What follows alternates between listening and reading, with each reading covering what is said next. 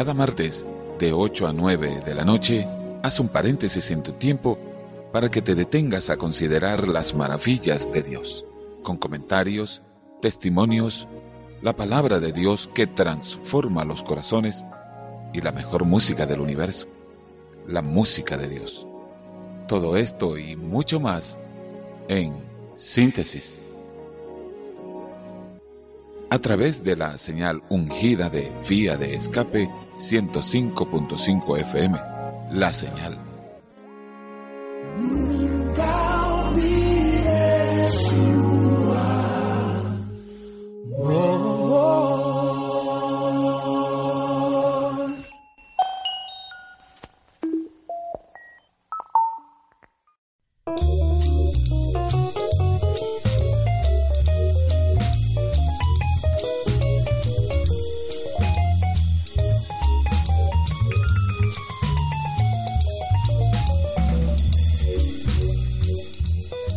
Hola mis amigos, bienvenidos. Estamos más que contentos de poder contar con una nueva oportunidad para compartir con todos ustedes una novísima edición de síntesis. Esperamos que ustedes también lo estén pasando muy bien. Jesucristo es el Señor.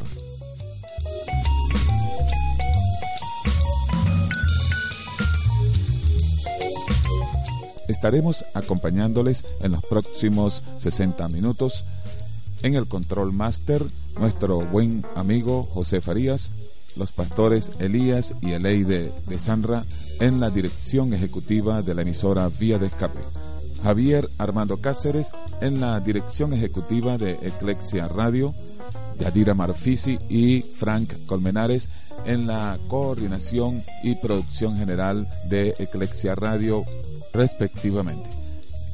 En la producción general y conducción de este espacio radial, quien tiene sumo placer en hablarles, Julio César Barreto.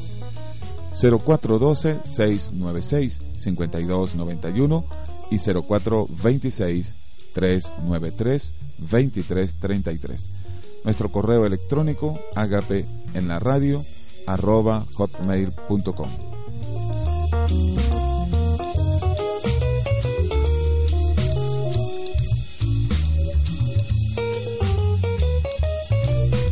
Vamos a nuestra primera pausa musical y al término regresamos para cederle los micrófonos al pastor Pinto y su entrevistado. Esta es la mejor música, nuestra música.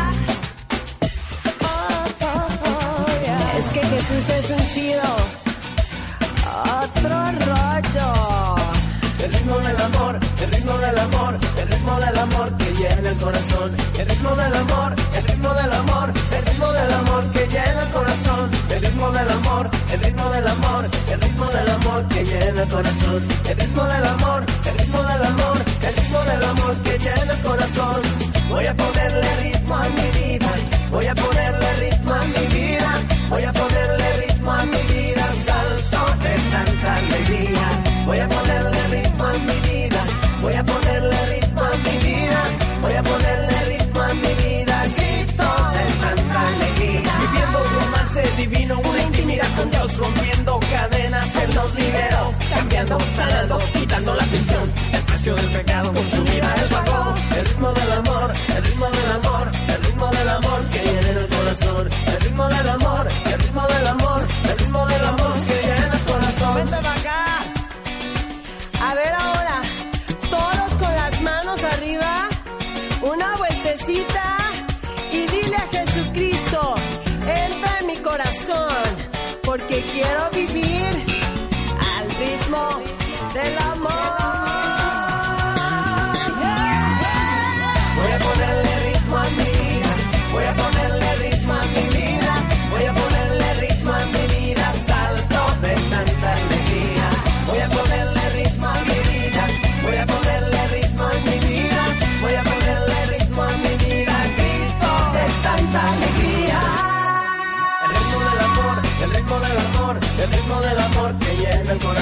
El ritmo del amor, el ritmo del amor, el ritmo del amor que llena el corazón. El ritmo del amor, el ritmo del amor, el ritmo del amor que llena el corazón. El ritmo del amor, el ritmo del amor, el ritmo del amor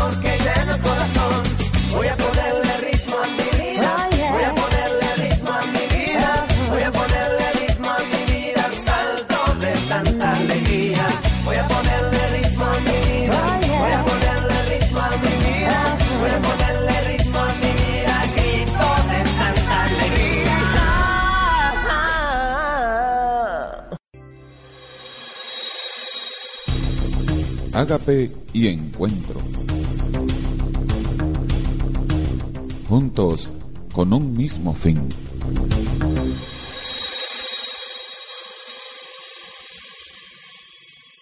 Puede ser que hayas sufrido un accidente en el que deberías haber muerto, pero todavía estás en esta tierra.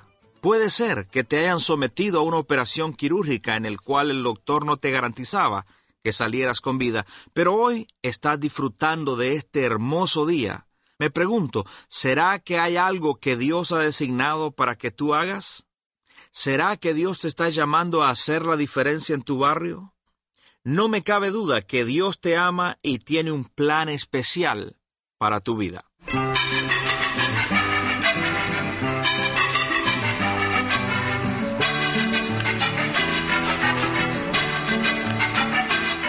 Historias que cambian el corazón. Este es tu programa Encuentro. Yo soy tu amigo Ernesto Pinto, invitándote a que me visites a nuestro portal en el Internet www.encuentro.ca.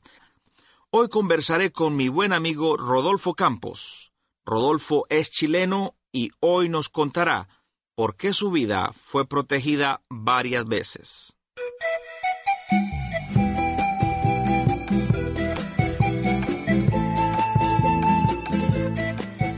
Bienvenido Rodolfo y gracias por atender nuestra invitación. Cuéntanos algo de tu trasfondo familiar, Rodolfo. Bueno, Ernesto, yo soy hijo de pastor.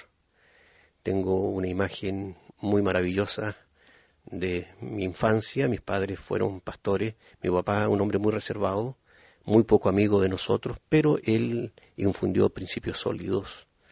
Él nunca jugó con nosotros. Él, yo siempre tengo la imagen de él arrodillado en su cama orando y en su oficina estudiando.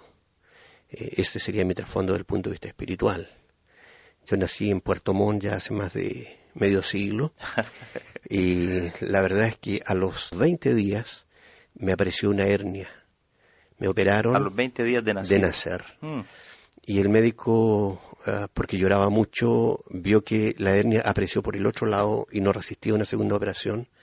Y le dijo a mi mamá, señora, lléveselo porque este niño no tiene ninguna posibilidad de vida. Una hermana de esa iglesia le dijo a mi mamá, vamos a escribir cartas a todas las iglesias para orar. Y el resultado fue que a la vuelta de un par de semanas, O sea que el médico te mandó desahuciado, que Desahuciado, fueras a morir a tu casa. correcto. Esta señora empezó, y tu madre empezaron a escribir cartas a la iglesia pidiendo oración. y fue una, un milagro evidente. hay unas pequeñas huellas como mudos testigos de que Dios hizo un milagro.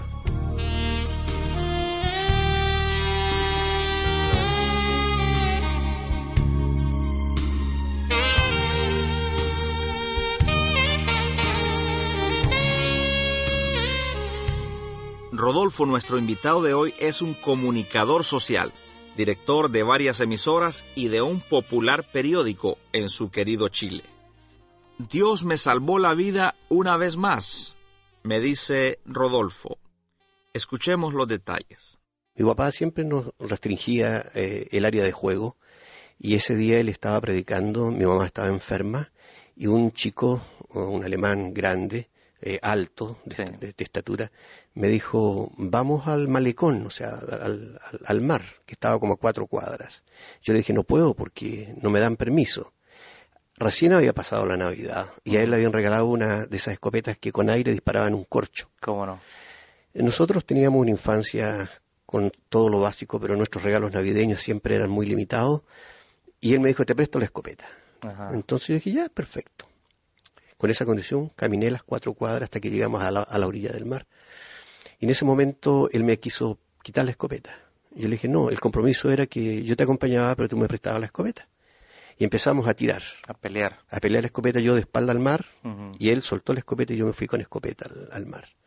Habitualmente el mar tiene cuatro metros de profundidad cuando está la marea llena y cuando está baja hay una zapata de cemento abajo que me habría Era para que te murieras de, ese- de las dos formas, con agua arriba, cuatro metros o abajo me reventaba. Pero había más o menos unos 60 o 70 centímetros de agua. Sí, Ahí él se arrancó, no le avisó a nadie se huyó. Y me quedé unos eh, 25 minutos solo luchando, mientras el, mar iba creciendo. Y yo me ah, arañaba de las murallas carcomidas por la acción del tiempo ¿Cómo no? para no hundirme, de- porque ya me, ya me estaba sobrepasando. Y yo solo pensaba la, la paliza, la golpiza que me iban a dar en la casa. No pensaba en que me podía morir. Una niña que estaba estudiando el bachillerato a la distancia vio que un perrito estaba tratando de salir del agua, se acercó y no, no era un perro, era, era yo que estaba La chica luchando. que era un perrito que estaba y- tratando. correcto. Era un niño que estaba ahí. Y ella gritó y habían en esa época fotógrafos que tomaban fotos en las plazas con unos cajones, no sé, tú te ¿Cómo no? Sí me acuerdo. esa, esa época maravillosa de la fotografía. Sí. Y ellos corrieron en una ferretería, cortaron un, un lazo, eh, una cuerda y me la tiraron. Hicieron un bozal y me la tiraron. Y claro, yo con toda la inocencia me la puse en el cuello. Entonces me dijeron que no. No, no. Y me, luego me la O sea que puse. te escapaste este, del lago y te querías ahorcar por la paliza que te iban a dar, ¿eh? Y recuerdo que cuando tiraron la cuerda arriba, eh, habían unas 400 personas, estaba Mm. lleno de gente, y me Ujú. con unas escobillas me, me, me, me frotaban los pies para que entre en calor. Y, Claro. y, y pasado el tiempo empecé a analizar en esto. Dios me salvó cuando tenía que morir, eh, luego que fui operado, a los 20 días. A los cuatro años y medio caí al mar, tendría que haber muerto, no, no ocurrió. En la cordillera de la costa, tendría que haber muerto, tampoco ocurrió. ¿Acaso Dios tendrá algo para mi vida? ¿Querrá que yo haga algo?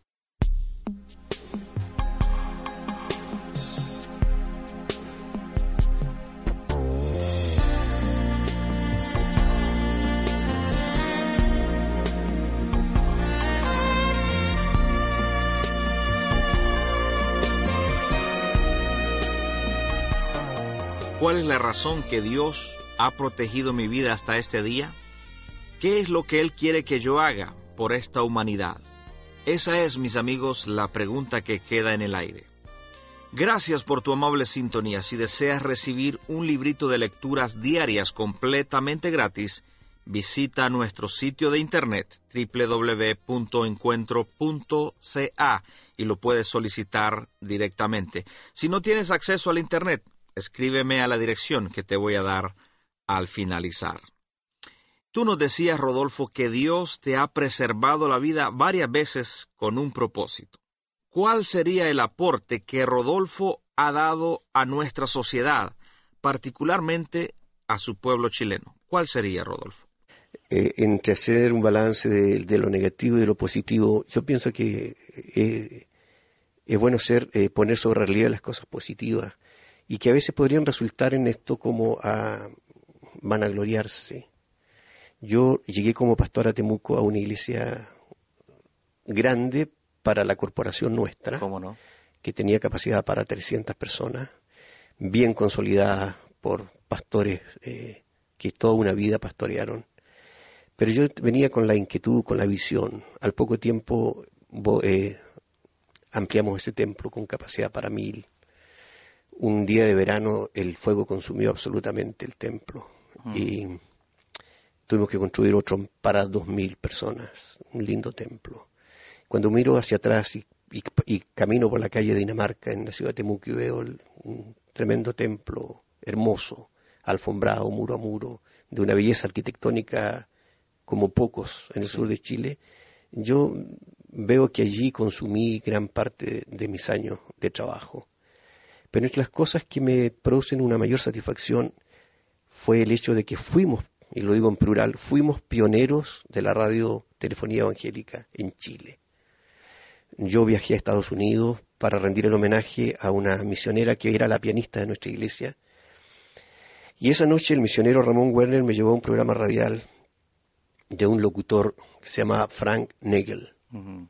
Y él esa noche nos a fuego nos marcó y nos dijo ustedes tienen que abrir una radio en Chile. ¿Cómo no? Vivíamos la época del gobierno militar en Chile. Eh, entre las cosas buenas y malas del gobierno militar. Sí. Y en esa época nosotros aplicamos a una concesión que era muy difícil que sea brindada al pueblo evangélico. Y fue así como nos brindaron la primera concesión y fuimos los autores de la primera radio evangélica de Chile. ¿Qué se llama o se llamó? Se llama, se llama Radio Esperanza. Me imagino también, Rodolfo, que una de las satisfacciones más grandes que una persona puede tener es ver a, a familias transformadas, personas transformadas por el poder del amor de Dios. ¿Habrá alguna familia, algún individuo que viene a tu mente y dices, ah, por esto fue que el Señor preservó mi vida, por esta persona? Lo que más me, me hizo impacto fue una noche que hubo un, un tremendo temporal de viento. No son los huracanes que ustedes conocen Sí, sí. En, en la zona del Caribe, pero cuando volaron los techos, eh, hubo una ter- terrible inundación y se cortó la luz. Y la gente llamaba desesperadamente a la radio, Sí, porque era la única radio que estaba al aire cómo no. y era la única radio que podía llevar una nota de esperanza. Mm, Y esa noche oramos con mucha gente inconversa. Y el resultado de mucha de esa gente fue que eh, llegaron a la iglesia. Eh, Yo recuerdo que nosotros teníamos un jardín infantil en la iglesia, eh, de infantes, un jardín grande, de nivel medio. Ah, teníamos allí una niña que cada tanto tiempo se desmayaba y había que correr al, al hospital. Tenía una enfermedad y la directora dijo, esta niña no la podemos tener porque no, nos acapara, digamos, todo el, el- el esfuerzo de las parvularias. Necesita mucho tiempo. Llegaron los padres desesperados y nosotros hablamos con ellos, oramos con ellos, los atendimos espiritualmente. Y ese matrimonio es un matrimonio que en estos momentos está sirviendo al Señor de una manera realmente maravillosa. Mm, Y es lindo ver cómo están involucrados de un casi a tiempo completo en la iglesia. Y- Bueno, casos tú como pastor sabes que son cientos. sí. Y ahora puedes decir, por eso fue que el Señor preservó mi vida. Y a lo mejor por una persona. Te voy a poner un, ejemplo, digamos, que quizás fue otro de los que me impactó mucho. Cuando nosotros vivíamos en un pequeño pueblo a unos 100 kilómetros de Temuco, nos nacieron gemelos, prematuros, tuvieron 21 días en incubadora. Sí. Pero luego del proceso eh, ellos se desarrollaron normalmente y yo salí orgulloso con mis dos hijos al centro y volvía. Estaban lindos, ocho meses. Y de la noche a la mañana se enferman y muere uno. Ah, Y esa noche en el funeral yo prediqué. tuviste la fuerza para predicar en el funeral de tu propio funeral, hijo. sí. Mm, Y esa noche un amigo de la ciudad que vino para solidarizar, porque yo era corresponsal de un diario, él vino esa noche y esa noche él entregó su vida al Señor.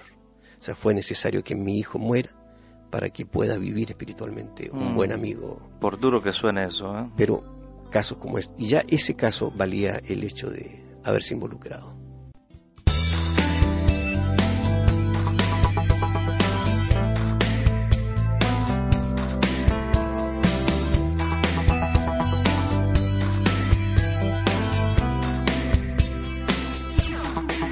Voy a gritarte, voy a contar qué pasó, que me curaste, que tú eres mi redentor. Y te van a ver,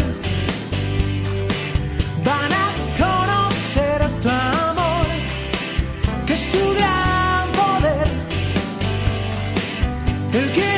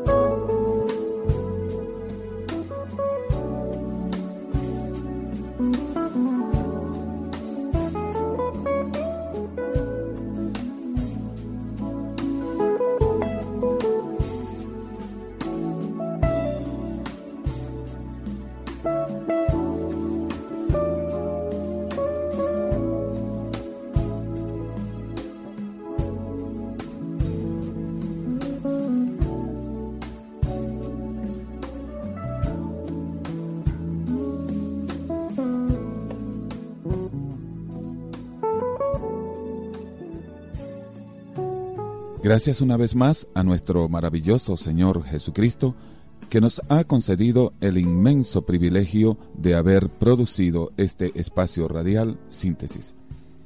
Esto para la gloria de Dios y la bendición y edificación de nuestra apreciada audiencia. Estuvimos con ustedes en el control técnico de Vía de Escape, nuestro buen amigo José Farías en la dirección de la emisora Vía de Escape, los pastores Elías y Eleide de Samra. Habló para ustedes Julio César Barreto. Muchísimas gracias por habernos acompañado hasta este momento y por honrarnos con su sintonía. Nos despedimos no sin antes recomendarles esta importante premisa. Al que cree en Dios, en el poder de su palabra y en su corazón alberga pensamientos que le glorifican a Él, todo le es posible. Que el Señor les bendiga. Hasta luego.